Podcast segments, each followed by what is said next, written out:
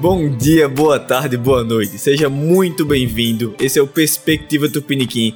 Eu me chamo Matheus Torquato e falo diretamente do país de Gales, no Reino Unido.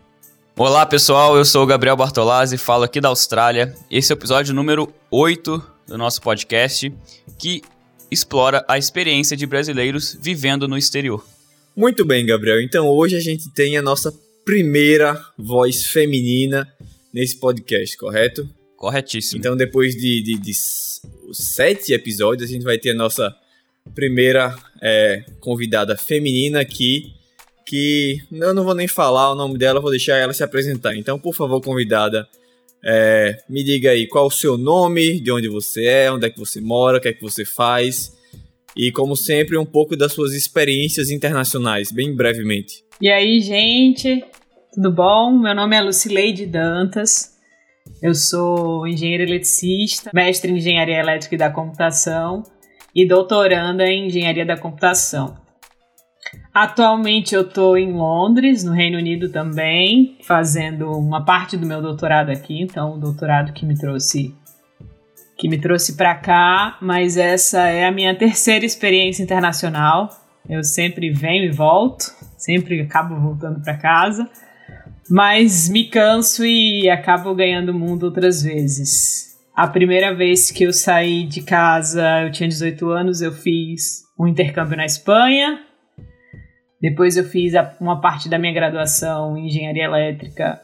Eu fiz na França, fiz dois anos lá, na Escola Nacional Superior de. uma das escolas Nacionais Superiores de Engenharia da França, em Toulouse, no sul, no sul da França. E atualmente?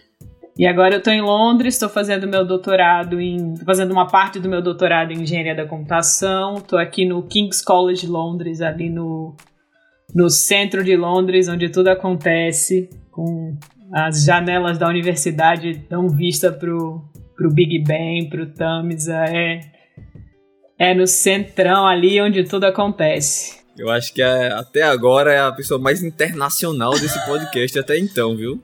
Exatamente. O podcast tá só, só trazendo pessoas aí mais e mais internacionais. E, Lucileide, é, você saiu do Brasil então com 18 anos. Você foi... Quanto tempo você ficou na Espanha nessa primeira experiência sua? A minha primeira experiência eu fiquei um ano um ano escolar, eu fui no meio de 2005 e voltei no meio de 2006. Ih, tô entregando minha idade.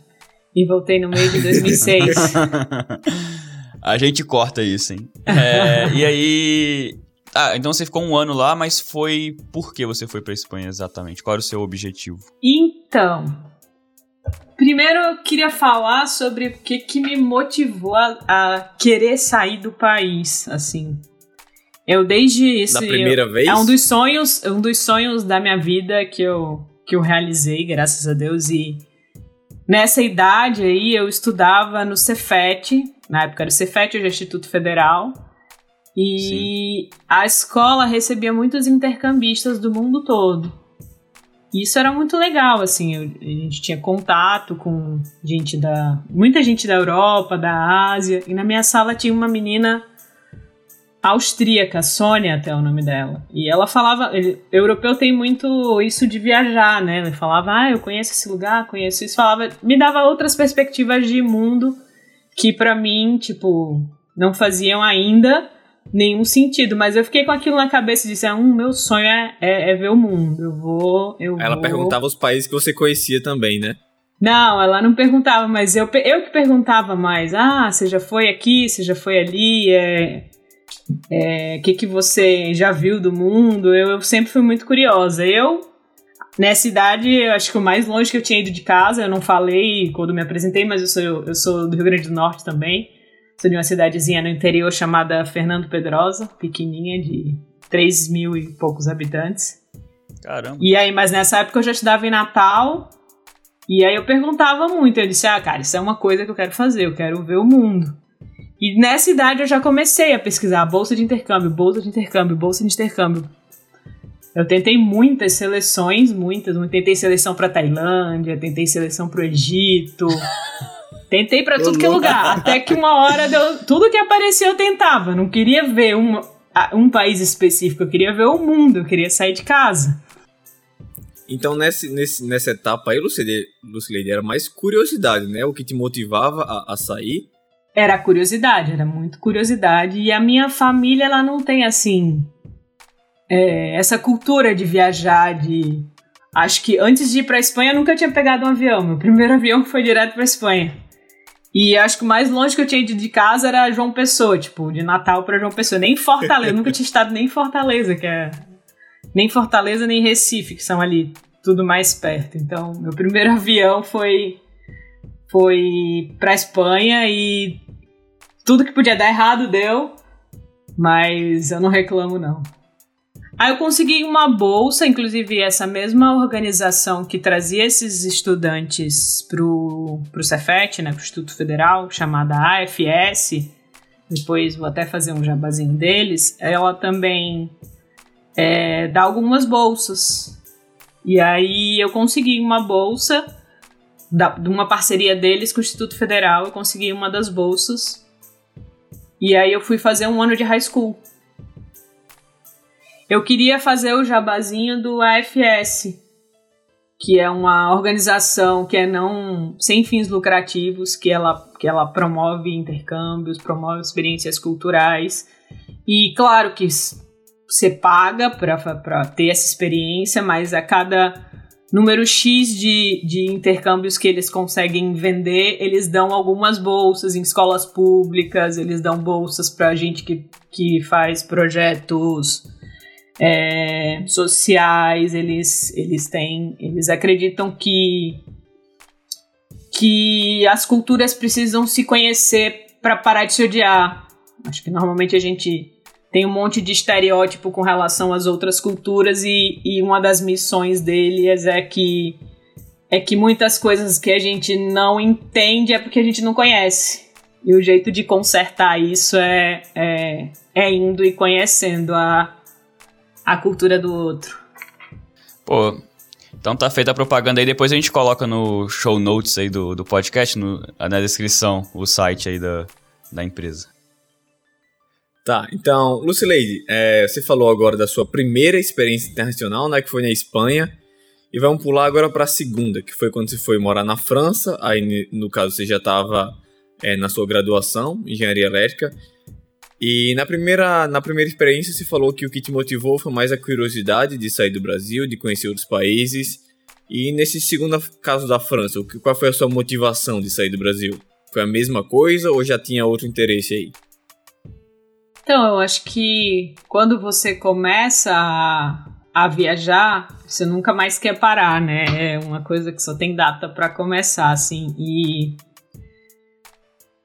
quando eu comecei engenharia elétrica, bem no início eu, eu descobri que tinha uma bolsa específica para a França, que é uma bolsa chamada Brafitec. E daí eu disse: "Ah, eu quero viver tudo que eu vivi na Espanha de novo. Eu quero fazer tudo de novo e ainda melhorar o o meu currículo, voltar com uma outra formação, com mais idioma, e aí eu me preparei para para tentar essa essa essa experiência. O Brafitec é muito parecido com Ciências Sem Fronteiras, só que é uma parceria é, específica entre o Brasil e a França. E todos os anos, acho que até hoje ainda tem bolsa para o pessoal da engenharia elétrica lá na UFRN para vir fazer uma parte da graduação aqui na França. É um programa muito legal, que já existe há muitos anos, que dá oportunidade de dupla diplomação, então é, a parte profissional me atraiu, mas também a parte de poder viver fora, de viver em outra cultura de novo, mais uma vez, me, me motivou a, a tentar e a, e a ir. Legal. E finalmente, agora você está na Terra da Rainha, na Inglaterra e em Londres. Então você saiu diretamente, você saiu da UFRN, da queridíssima, que está no meu peito, Universidade Federal do Rio Grande do Norte, e foi para o King's College London. Nada mais, nada menos do que o King's College, que tem 14 prêmios Nobel, está entre as top 10 universidades do mundo e tem nomes gigantes que passaram lá, como a gente que é da engenharia, né, Lucileide, conhece James Maxwell, aquele que fez lá as equações de Maxwell, que são a fundamentação do eletromagnetismo clássico. Então, você tá, você, chegou longe e agora você já está no doutorado. Como é que estão as motivações? Foram as mesmas? Agora você está mais com foco profissional, eu acredito. É. É, tem um foco mais profissional de poder fazer um doutorado sanduíche, né? Que eu estou fazendo é um doutorado sanduíche. Fiz uma parte na UFRN, tô fazendo uma parte aqui. É fantástico pensar que eu sou engenheiro eletricista, né? E o Maxwell é o pai da, do eletromagnetismo. Então, o Maxwell, para os engenheiros eletricistas, é o cara, assim. É... E aí, a primeira vez que eu cheguei no Kings, eu lembro que eles me mandaram ir no RH para ver questão de visto, documentação, matrícula. E o nome do prédio do RH é James Maxwell.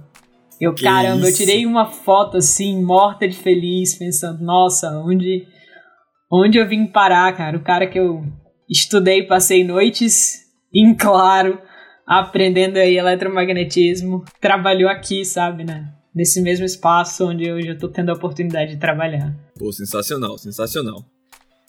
Então, Gabriel, acho que agora a gente é bom a gente falar um pouco mais dessa experiência, né? Isso de viver fora do Brasil, explorar um, um pouco isso. Sim, é um detalhe que, assim, sempre assim, ah, a motivação agora tá mais profissional. Eu acho que com certeza, né, mais, assim, não sei se é a motivação em si, mas o, o motivo, né, o, a, o que tá fazendo aí é um motivo profissional, mas eu acho que tem sempre a questão, assim, de quando você viaja a primeira vez, né, igual você falou, né, você começa ali o processo de viajar para fora, né, e não tem data para terminar.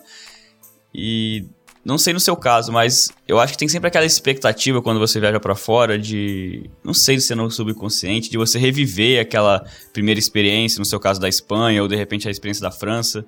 E você quer mais, né? Você quer mais daquilo, né? Você sente um pouco isso, Lucileide? Nessa sua escolha de. Ah, sim, com certeza. É, isso tem um lado positivo e um, um lado negativo, né? Porque não tem como você não comparar as experiências. Quando eu saí para a França, eu pensei, nossa, tudo é, todos os amigos que eu tive na Espanha, tudo que eu consegui fazer na Espanha, eu vou conseguir fazer tudo de novo, mas em outro país, aprendendo outro idioma. E, e é diferente, cada momento da vida você tá é um momento diferente e as experiências elas são muito diferentes. Então, a parte negativa é que você acaba comparando uma com a outra e, e sentindo falta de pensando que ah, eu vou reviver aquilo que eu vivi ali, mas quando você chega aqui é outra cultura, é outra, apesar de que todos os países onde eu tive a oportunidade de viver são na Europa, eles são completamente diferentes. E a ideia que a gente tem, principalmente quando você passa da primeira experiência para a segunda, é que não pode ser tão diferente assim. É tão perto, é tão são, são França e Espanha são fronteira. E eu morava no norte da Espanha e no sul da França, tipo. Então, mas não tinha nada a ver. Eu achava, ah, e quando a gente volta para casa, pelo menos no meu caso, quando eu voltei pro Brasil, eu sentia muita falta de comida. Ah, eu queria comer aquilo, aquilo que só se come na Espanha. E, eu pense, e aí eu pensei, hum, vou morar muito perto da Espanha, vou ter acesso a tudo isso. E não, cara, não tem nada. Não tem nada, assim. O que tem na Você passou a fronteira, a comida espanhola. Você passou a fronteira, a comida francesa. E o pior é que eu já sabia disso, mas aconteceu de novo aqui quando eu cheguei no Reino Unido. Eu disse, ah, Reino Unido, do lado da França, passa só o canal, vou ter acesso a todos os queijos que eu tinha na França. Vou ter acesso a todos os vinhos que eu tinha na França. Não tem nada. É completamente diferente. O mercado é completamente diferente. Tipo, não tem, não tem nada a ver. São, são países muito próximos, mas completamente diferentes. E, e eu tenho que parar de ficar comparando um com o outro e, e pensando. Toda vida que eu vou num restaurante aqui, eu disse: Oh meu Deus, por que, que eu não fui fazer esse doutorado na França? Ainda bem que a gente tá falando em português, e aí eu não vou ofender os ingleses, não vão me entender, mas eu detesto a comida inglesa. Eu detesto ir num restaurante aqui. Você não tá sozinha, não. Eu tenho a sensação que eu tô jogando meu dinheiro fora. Eu tenho a sensação que eu tô rasgando dinheiro. Porque é caríssimo. É uma fortuna. Polêmica!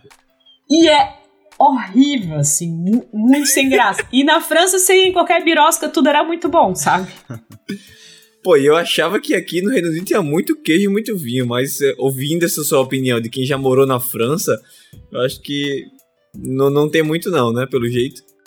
Até tem, mas não é acessível como era lá, sabe, Matheus? Lá era, tipo, Entendi. um euro você comprava qualquer queijo da, do supermercado. Um, dois pounds você comprava uns vinhos de Bordeaux, né? Um, dois pounds você comprava os vinhos Bordeaux. Aqui é, é, é bem mais caro, não dá pra esbanjar, não. Entendi. Então acho que isso que você falou, Lucy, já dá pra pegar um, um gancho, não sei se você escutou lá em alguns episódios passados, a gente falou da questão do choque cultural que é quando você muda para esse país novo, que você sente essas coisinhas que ah, no começo é tudo lindo, tudo maravilhoso, mas depois de um tempo você começa a sentir falta, começa a sentir saudades daquelas coisas que não tem lá no seu canto novo. Então, você teve alguma experiência de choque cultural, tanto na Espanha quanto na, na França ou, ou no Reino Unido, na Inglaterra? Ah, sim. Inclusive, eu queria até abrir uma reclamação aqui sobre as fases que vocês relataram no episódio anterior do, do choque cultural. E eu vou te dizer que eu não tive nenhuma lua de mel com Londres. nenhuma. Como assim você não teve? Você não ficou maravilhada quando você chegou aí?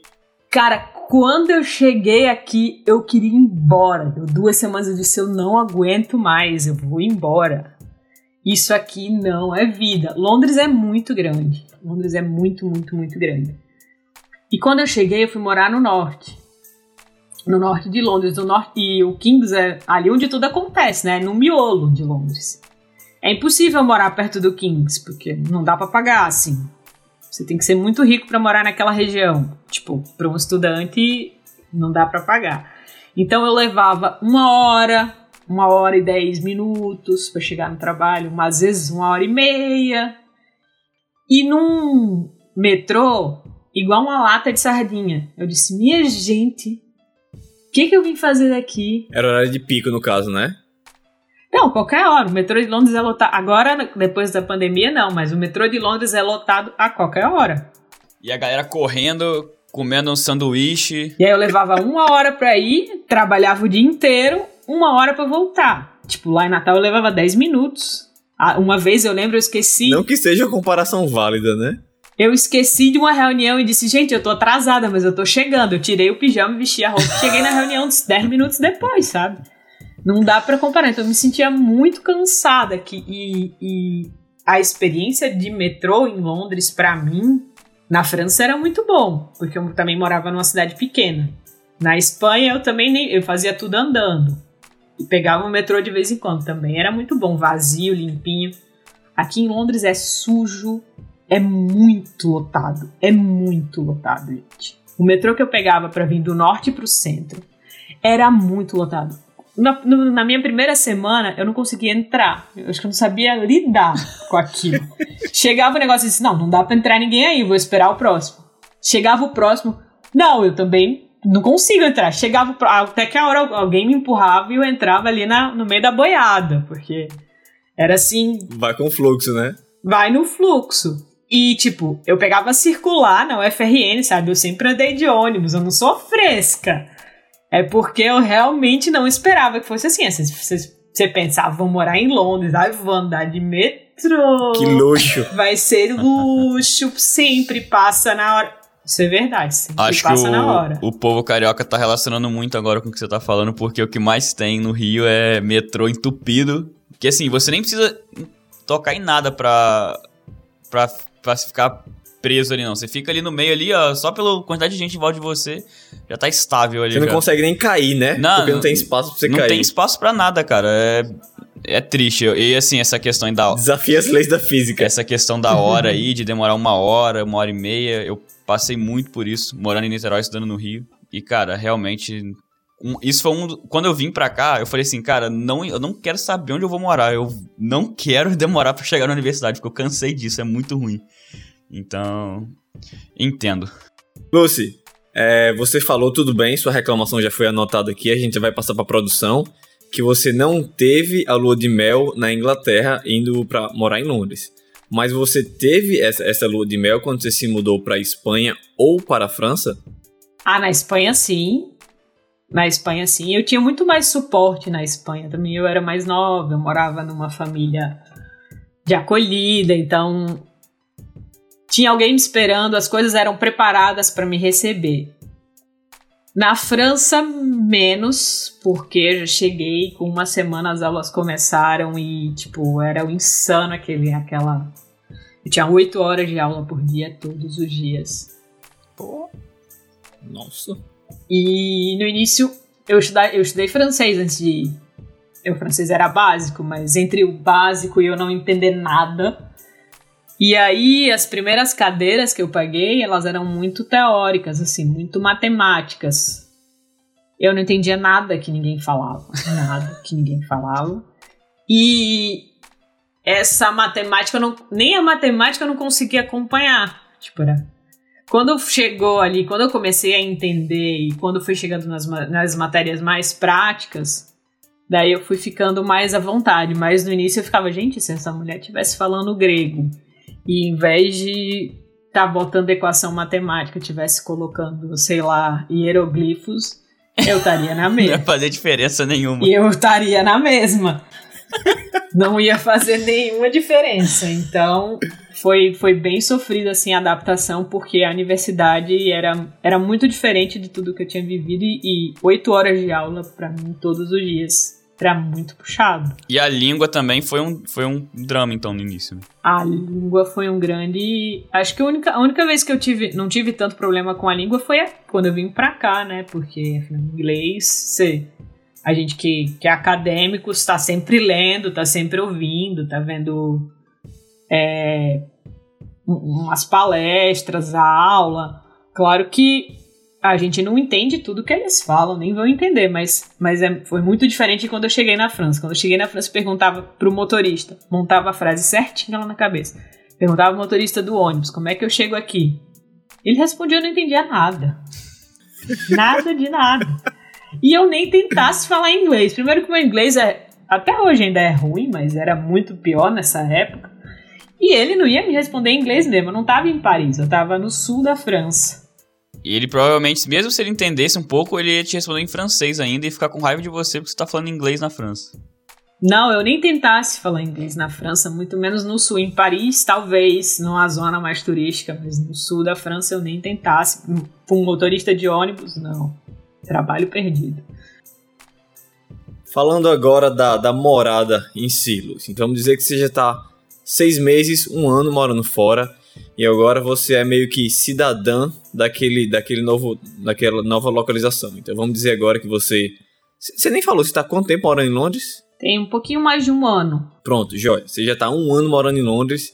Então a gente assume que você já está toda orientada, você está com organização, você já está com a sua acomodação organizada, a universidade. E nesse sentido aí, como é que você se sente morando longe do Brasil, morando em outro país, inserida em outra cultura? É, isso mudou de alguma forma a sua forma de se relacionar, de viver, de como você faz suas coisas? Ah, sim, muda, sempre muda. Se você vê uma coisa que outra cultura faz e que você acha que funciona melhor do que como você normalmente faz, você vai adaptando, né? Por exemplo, é, de chegar na hora. Você marca, vai no barzinho com os amigos no Brasil, marca, sei lá, 7 horas, a galera vai chegar 10. E aí, se você foi o primeiro que chega, você fica 40 minutos esperando, às vezes sozinho, sabe? Isso, isso é chato, eu acho isso chato é minha cultura, eu entendo que isso acontece, eu aceito que isso aconteça. Mas, tipo, aqui não tem a pontualidade britânica, por concordar com o Matheus nesse aspecto. É, é, isso que eu ia falar. Eu ia, eu ia relembrar que em um episódio passado eu falei que essa pontualidade britânica eu não vi tão claramente assim no meu dia a dia. Eu queria ver se você ia me que você ia discordar com a minha opinião. Eu achei que ela ia discordar não, mas... agora do que você falou naquele episódio. Eu também, eu tava tenso aqui. não, ninguém vai chegar no horário assim, minuto a minuto, mas também não vão te deixar meia hora esperando. Vão chegar, sei lá, 10 minutos, 15 minutos, ou vão atrasar um pouco, mas te avisa, ó, oh, tô atrasando, vou chegar 10 minutos depois. Não é, não é igual no Brasil, eu tô indo, eu tô indo e ainda tá em casa trocando tomando de roupa, banho. tomando banho, é.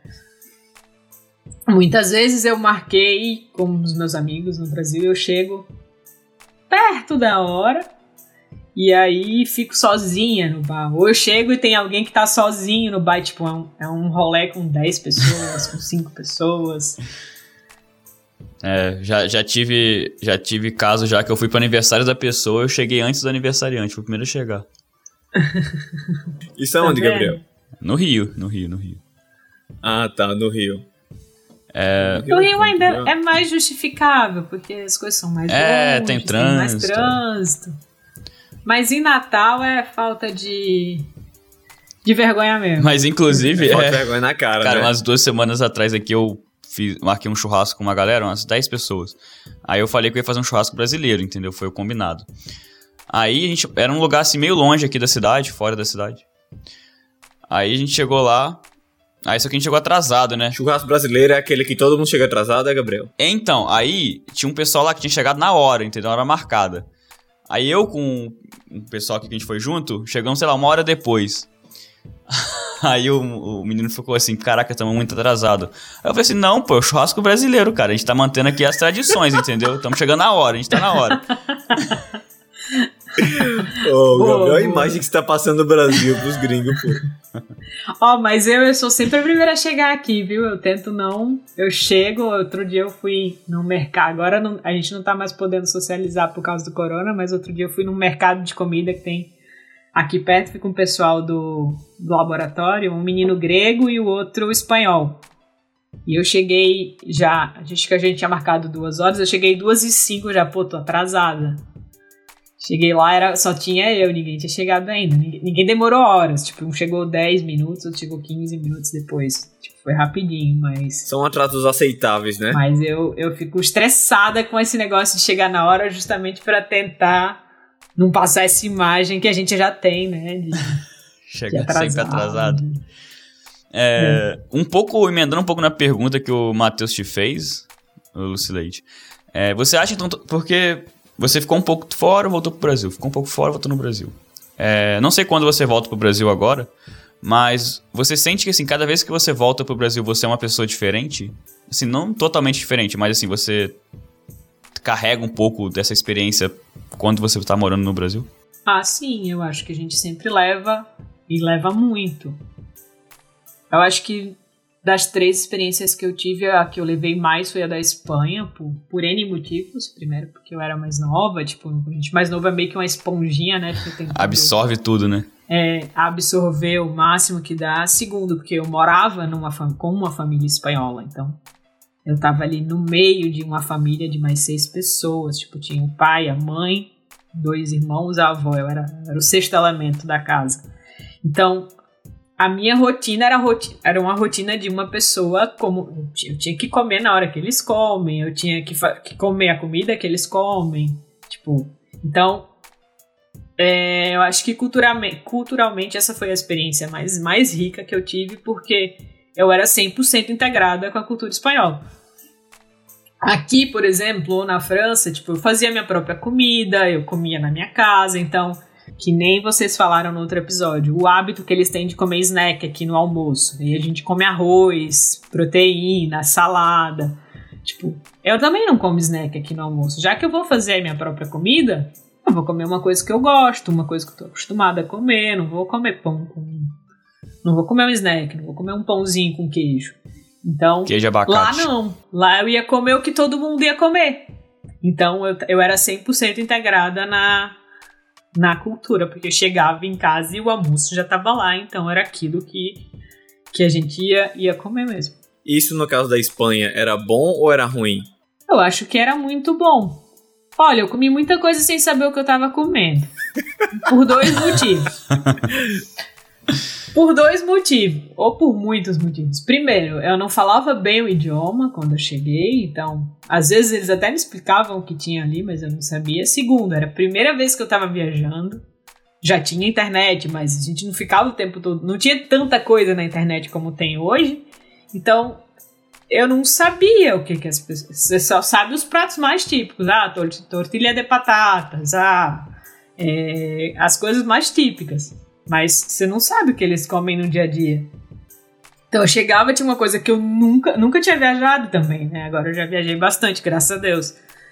Eu sentava na mesa, uma coisa que eu nunca tinha visto na, na vida. Eu só comia. Isso me fez experimentar muito mais coisas do que quando a gente vem por conta própria. Você não vai, entra no mercado, ah, isso aqui eu nunca vi na vida. Arriscar, né? Vou levar. Às vezes até acontece, mas. Não, mas às vezes né? você até faz, né? Um pouco disso. Eu lembro que quando eu me mudei aqui pra Austrália, eu fui num. Tipo nesses farmers market, esses mercadinhos de agricultores locais e tudo mais. E aí tinha um, um vegetal lá, uma planta, sei lá o que, que era aquilo. Barbo? Um nome muito estranho. Bok choy, o nome. Bok choy? Já ouviu falar? Não, não ouvi nunca falar. ouvi. Tem um tal do Rui Barbo que eu sempre vejo aqui e fico curioso. Então, eu vi esse tal de bok choy lá, eu falei assim, cara, fiquei pensando assim. Eu já comi Rui Barbo, Matheus. É, aí o. Beleza, eu perguntei pro cara lá, eu falei assim, cara, é, o cara que tava vendendo o negócio, né? Eu falei, sabe como é que faz isso aqui? Aí ele, não. Aí eu, pô. Eu queria experimentar um negócio diferente, né? Eu só vendo. É, eu, ele falou assim: ah, não sei fazer não. Aí eu falei assim: ah, quer saber? Eu vou comprar. Vou, vou, vou fazer um negócio doido aqui. Eu comprei o bok choy, levei para casa. É um, é um, um vegetal da China. É tipo um repolho chinês, um negócio assim. Ruim pra caramba. Mas enfim, foi uma experiência. Depois você posta lá no Instagram, viu, Gabriel? Sobre esse box choy aí que eu tô curioso também. Vou, vou postar lá depois. Mas aí foi isso, tipo, às vezes é bom você experimentar, né? Ah, experimentar um prato. Eu gosto também de experimentar. Eu pego umas coisas diferentes no mercado. Mas lá, tipo, todo dia tinha uma comida que eu nunca tinha comido na vida, sabe? Até porque eu nunca tinha comido nada diferente na vida. o mais longe que eu tinha ido era João Pessoa. Então era só uma caixeirinha, arroz, feijão e olha lá. E aí todo dia tinha. Eu lembro que no primeiro dia que eu cheguei, eu acho que eles fizeram um prato mais típico, eles fizeram tortilha de batatas. Só que, tipo, eu sabia que isso era um prato típico, mas eu olhei para aquilo e não achei que aquilo era a tortilha de batatas. Eu comi e disse, ah, tem gosto de ovo, tem gosto de batata. E aí, uns três, quatro dias depois foi que eu fui processar. Ah! Aquilo que eu tava comendo aquele dia era tortilha de batata. Tentou fazer um cara crachá, mas não bateu não, né? É. Interessante. Então, eu vou voltar para aquela coisa que eu falei de, de morar fora e tudo mais. Lucileide, porque eu e Gabriel, a gente já falou diversas vezes aqui no podcast que, embora a gente esteja morando fora, a gente sempre tem esse sentimento um pouco nostálgico do Brasil. A gente sente falta do Brasil. A gente tem esse carinho pela nossa pátria e sempre aquela vontadezinha de voltar, porque minha universidade foi muito boa, porque a nossa cultura, na minha opinião, é espetacular, comida e tudo mais, para lá, para lá. E você, você morando fora, você, você sente essa diferença? Você sente essa nostalgia? Ou vamos dizer que não? Vamos dizer que você se sente extremamente valorizada na sua profissão aqui no Reino Unido e você isso faz com que você não queira voltar para o Brasil. Como é que você está nessa situação aí? Eu sempre venho e eu sempre volto e voltar para mim é bom. Eu sinto muita falta de casa, muita falta da família, muita falta da comida. E eu gosto do que eu vim fazer aqui, em todas as experiências que eu tive, mas vai chegando uma hora que eu vou sentindo vontade e vou sentindo necessidade de, de voltar. Eu não queria viver aqui para sempre, aqui nem em nenhum lugar para sempre não. Eu gostaria de viver em casa.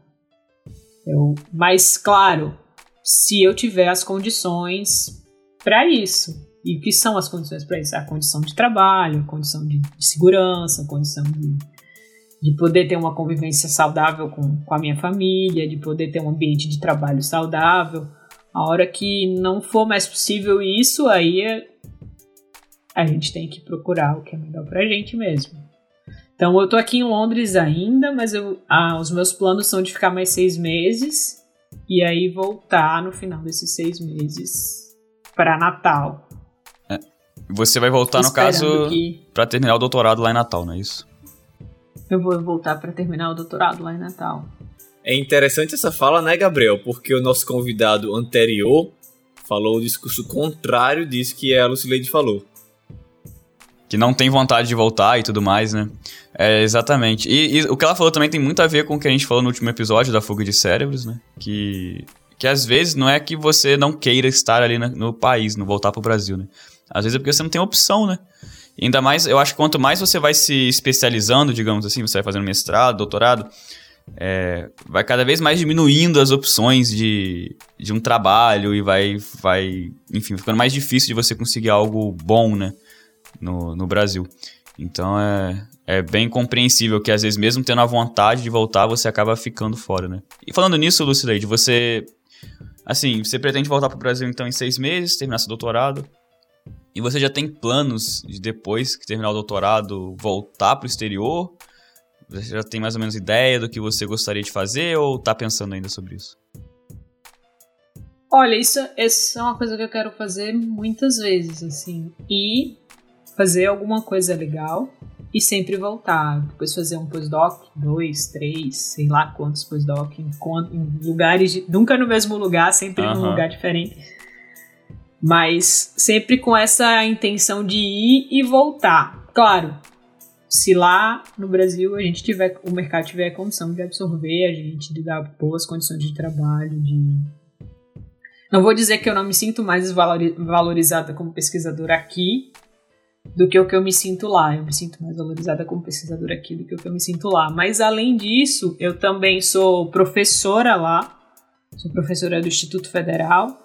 Então eu gosto muito da minha profissão e eu não quero entrar no âmbito político das coisas, porque tem muito pano para manga, mas eu me sinto valorizada na minha profissão até hoje. Sei que está piorando, sei que, que as condições de trabalho estão cada dia ficando piores, mas hoje eu ainda me sinto bem fazendo isso como como meu ganha-pão, como como é, o que me dá o sustento e eu vejo eu me realizo ali na eu gosto dar aula eu gosto da instituição gosto muito da instituição. E eu consigo fazer também pesquisa que é que é uma coisa que eu também gosto muito de fazer. Então eu tô bem eu me sinto bem no Brasil. Não sei até quando porque a gente olha para o futuro e as perspectivas não são boas. Então é, voltar para cá não seria nunca deixou de ser uma opção, mas agora, hoje, o que eu penso é: eu venho aqui, faço o que eu me propus a fazer, o que eu gostaria de fazer, e depois eu volto. E aí. E aí vê, né? Mais pra frente, daqui uns 4, 5 anos, vamos fazer um pós-doc na Ásia, depois um outro, sei lá, no Canadá, em... e aí a gente vai. É uma. Ser professor é uma uma profissão bacana nesse aspecto, te dá essas oportunidades, apesar que tudo tem um lado bom e um lado ruim, né? Mas te dá essas oportunidades assim de você estudar, de você pesquisar, de você fazer cooperação com, com outras universidades e aí eu espero fazer muitas muitas outras coisas ter outras experiências como essa em outros, em outros lugares. Muito bom, muito bom, Lucilene. Interessante escutar essa sua, essa sua perspectiva, né? Eu ousaria dizer que você é muito privilegiada por, por toda essa sua carreira, pela sua profissão. Inclusive, eu admiro muito o que você e todos os professores do Brasil fazem. Inclusive, há uns dois, três dias atrás foi Dia dos Professores. Então, eu e Gabriel, né, Gabriel? A gente deixa nossos parabéns aqui para você ah, é, parabéns, Lucileide. E todos os professores que formam o futuro do nosso querido Brasil.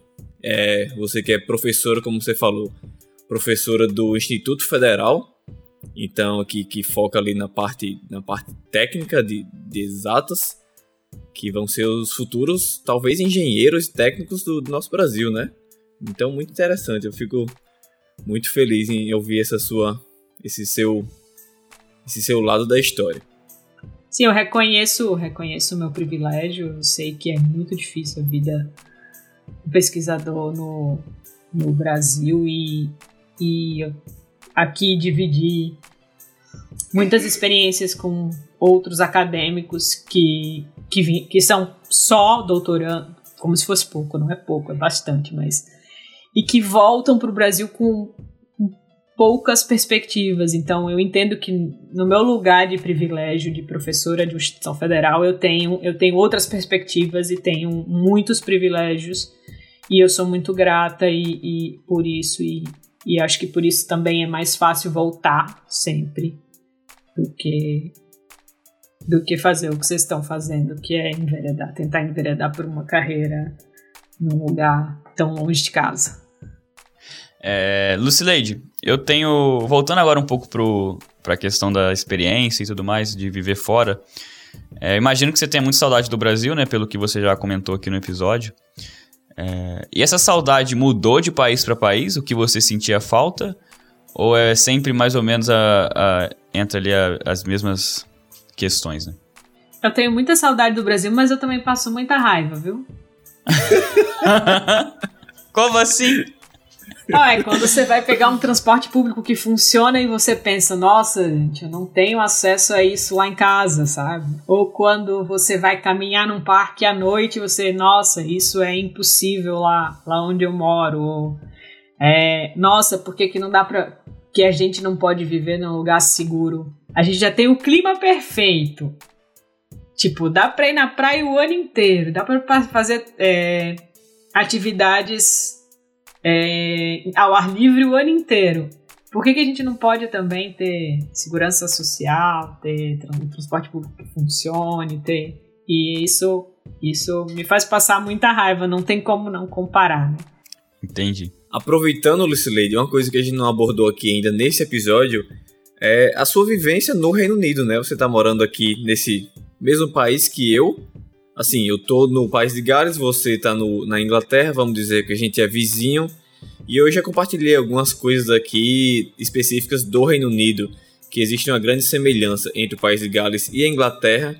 Mas eu queria ouvir de você agora. Existe alguma coisa assim em particular, é, especialmente positiva ou talvez negativa, que seja uma novidade para você, algo diferente da sua realidade do Brasil, particular aqui do Reino Unido, da Inglaterra?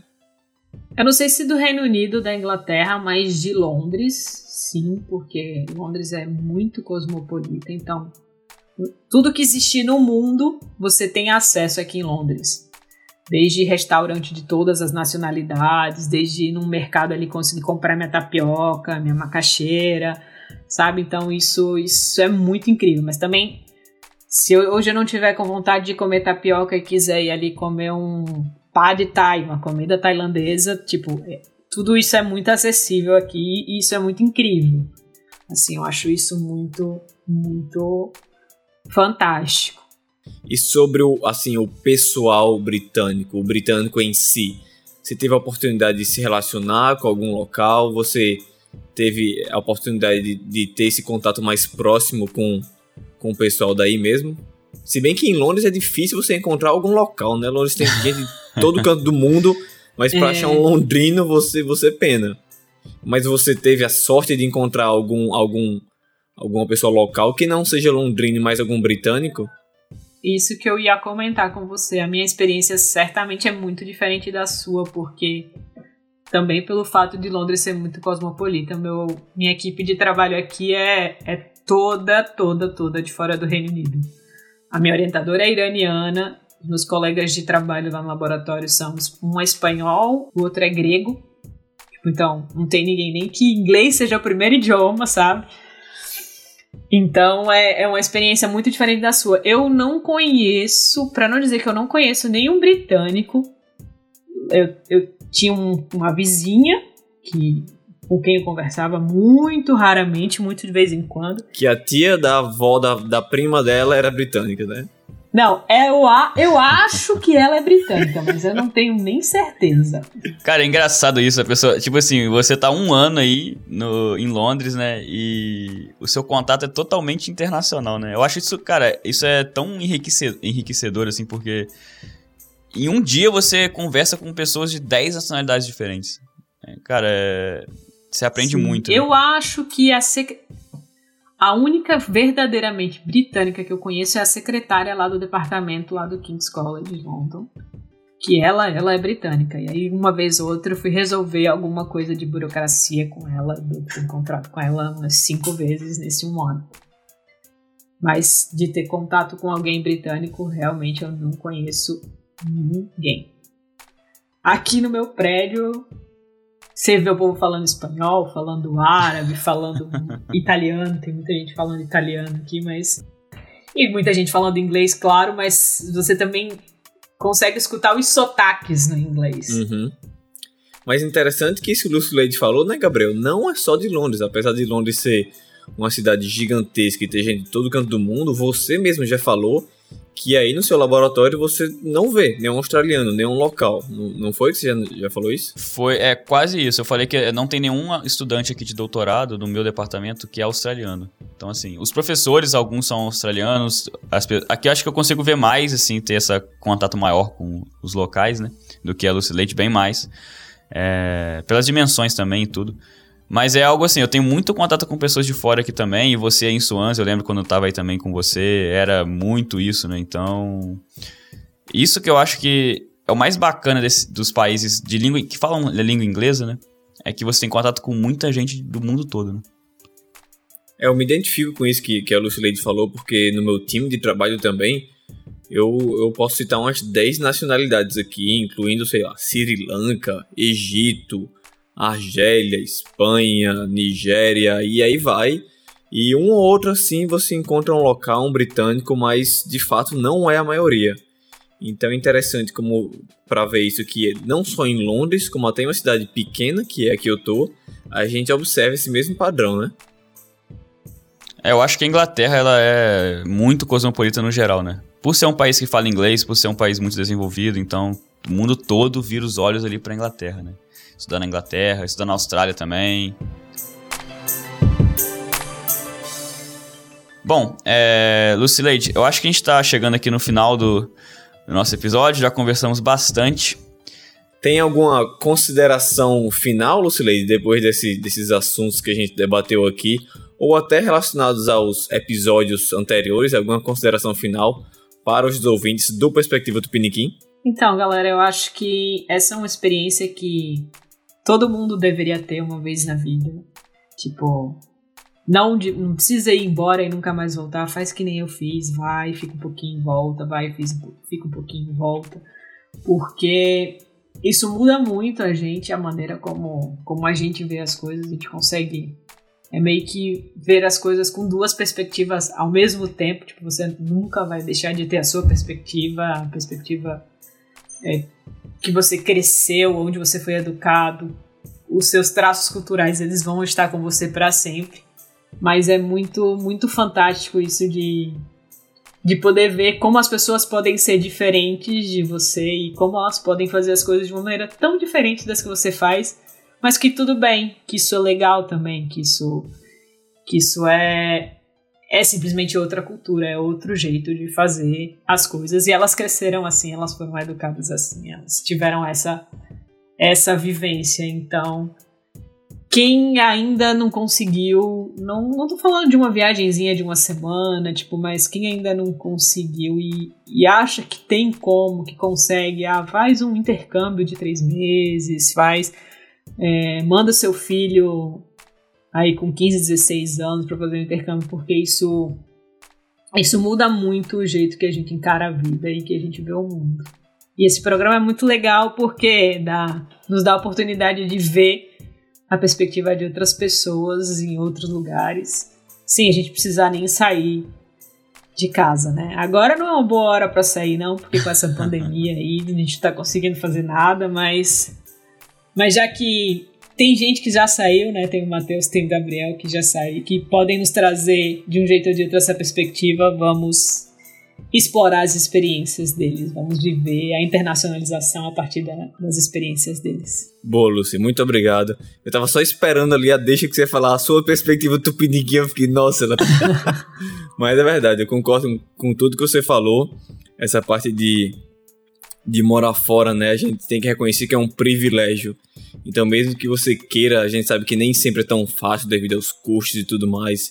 Então, quem tiver essa oportunidade de esse, essa oportunidade, esse privilégio de sair, eu também endosso essa opinião, eu concordo que você deve abraçar e tentar e assim que possível. É isso aí, eu também, eu também é, enfatizo aqui o recado da Lucileide. Eu falo isso para todo mundo que, assim, que eu conheço, que eu quando eu tô contando a minha experiência fora, eu falo: se você tiver oportunidade, se surgir alguma oportunidade de você conseguir passar igual a Lucileide falou, três meses que seja, seis meses, um ano, vai, porque é uma experiência que traz te agrega muito para a vida toda e você volta pro Brasil e você nunca mais vai ser o mesmo, assim, você eu vivi isso, sabe? E foi uma experiência que mudou a minha vida, entendeu? Me marcou bastante. Então, recomendo aí a todos que puderem. Viajem fora, tragam a sua perspectiva tupiniquim para os países aqui do mundo e vamos viver essa internacionalização, né? Então, para finalizar o podcast de hoje, queria agradecer mais uma vez a presença da Lucileide. Muito obrigado pelo seu tempo, pela disposição de estar aqui conosco. Obrigado, Matheus, pela essa parceria. E te vejo no próximo episódio, pessoal. Ah, a produção tá pedindo para dar aquele recadinho, né? Que a gente vai estar tá soltando episódio novo toda quarta-feira. Então, toda quarta-feira tem um episódio lá fresquinho pela manhã. E vale a pena lembrar que esse podcast é feito não só por Matheus Gabriel, mas por você que está escutando aí do, do, do, outro lado e também por todos os convidados que, que vêm aqui, né? Inclusive nossa querida professora doutoranda do King's College London, Lucy Lady Dantas. Então, muito obrigado a todos. Mais alguma coisa, Gabriel? Só um último recado, segue a gente lá no Instagram, arroba Perspectiva Tupiniquim, e te vejo no próximo episódio. Até a próxima. Falou!